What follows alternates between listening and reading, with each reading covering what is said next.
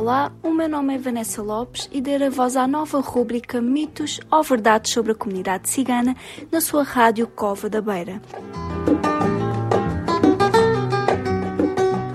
O projeto Par e Passo é promovido pela Beira Serra no âmbito do FAP, Fundo de Apoio à Estratégia Nacional para a Integração das Comunidades Ciganas e apoiado pelo Alto Comissariado para as Migrações. Será que o que dizem sobre os ciganos é verdade? Há dias para tudo. Porque é o dia do cigano. Sejam bem-vindos. Vamos um pouco à história. Hoje, dia 8 de abril de 2021, passam 50 anos que foi instituído o Dia da Nação Roma. Nos arredores de Londres, reuniam-se ciganos ativistas, intelectuais, artistas, representantes de várias comunidades ciganas que vinham organizar-se em associações.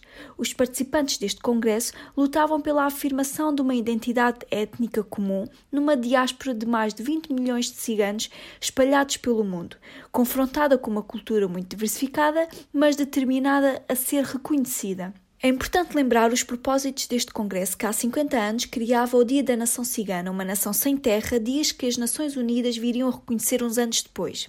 Este dia é hoje celebrado por muitas instituições nacionais e internacionais, servindo também para divulgar campanhas e programas que promovem o conhecimento das comunidades ciganas e o reconhecimento institucional dos símbolos e identidade de um povo que sobreviveu a numerosas perseguições e forte discriminação momentos de celebração importantes que não podem ser tidos como dias de amnistia internacional para todo o esquecimento a que o povo cigano tem sido vetado.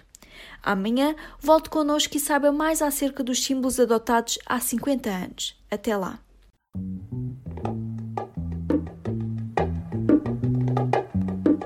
Mitos ou verdades sobre a comunidade cigana na sua rádio Cova da Beira. O projeto Par e Passo é promovido pela Beira Serra no âmbito do FAP, Fundo de Apoio à Estratégia Nacional para a Integração das Comunidades Ciganas e apoiado pelo Alto Comissariado para as Migrações.